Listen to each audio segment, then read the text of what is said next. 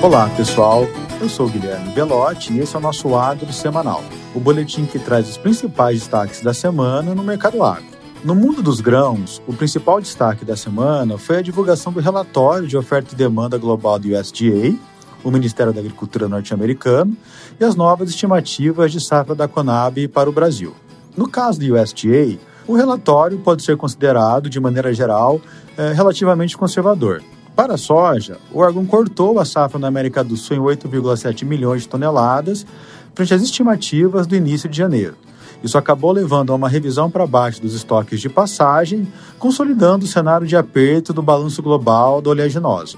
Especificamente para o Brasil, o órgão projeta uma produção de 134 milhões de toneladas, bem acima das últimas estimativas realizadas por grande parte das consultorias e também dos números divulgados pela Conab que nessa quinta-feira cortou suas projeções para a safra brasileira em 15 milhões de toneladas e agora estima um total de 125,5 milhões de toneladas. Como resultado disso, os preços em Chicago voltaram a subir, com o contrato de primeiro vencimento fechando essa quinta-feira negociado a 15 dólares e 73 centavos por bushel, alta de 1,4% frente à última sexta-feira e maior valor desde abril do ano passado. No Brasil, as cotações também voltaram a ganhar força, a despeito da valorização do câmbio na semana e do avanço da colheita. Em Sorriso, por exemplo, a alta foi de 2% desde a última sexta-feira, com a soja negociada a 173 reais por saco nessa quinta-feira. No caso do milho, as cotações de primeiro vencimento em Chicago apresentaram altas de 3% na semana, muito a reboque da leve redução dos estoques globais diante dos cortes na produção esperada no Brasil e na Argentina. Apesar disso, as cotações nas praças locais andaram praticamente de lado, com a valorização do real compensando esses ganhos na CBOT.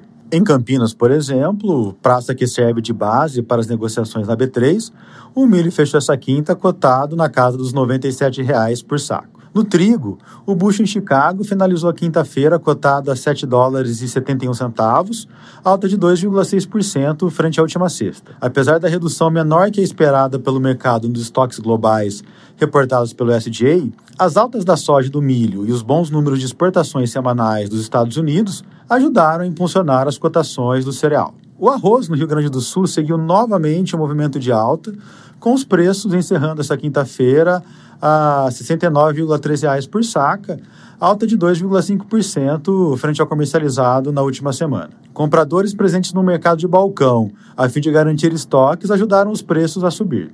Adicionalmente, a Conab nessa semana cortou a projeção da safra brasileira em 815 mil toneladas frente ao último relatório, em função da piora do clima no Rio Grande do Sul, principal estado produtor.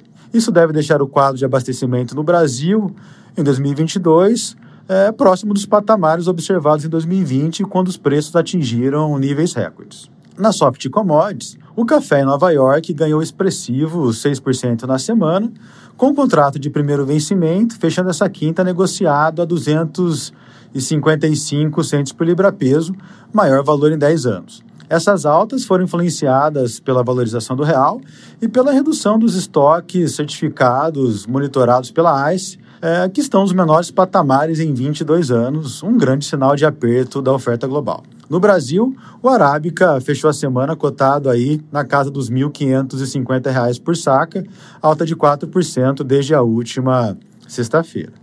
Indo para o setor sucroenergético, o mercado de açúcar continua sem grandes novidades, com adoçante sendo negociado nessa quinta a 18,3 centes de dólar por libra-peso. Em relação ao etanol, o hidratado em Paulínia apresentou alta de 2,3% no comparativo com a última sexta, em R$ 2,92 por litro sem impostos. Após as recentes quedas, as cotações voltaram a se recuperar, possivelmente com retorno da demanda.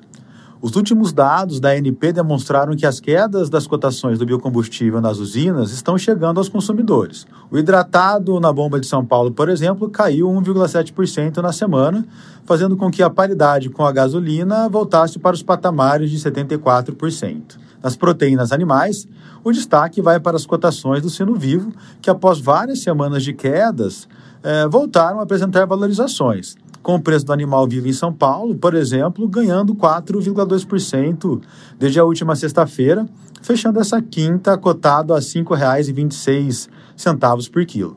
De acordo com o CPEA, essas altas estão atreladas ao aumento da demanda nesse início de mês, o que tem impulsionado os frigoríficos a buscar novos lotes. Já o mercado de, de aves e de boi gordo não sofreram grandes alterações na semana, com frango resfriado em São Paulo, por exemplo, valendo R$ 5,73 por quilo, e o indicador do boi gordo CPEA B3 cotado a 342 reais por arroba. Bem, pessoal, por hoje é isso. Bom final de semana e até a próxima sexta.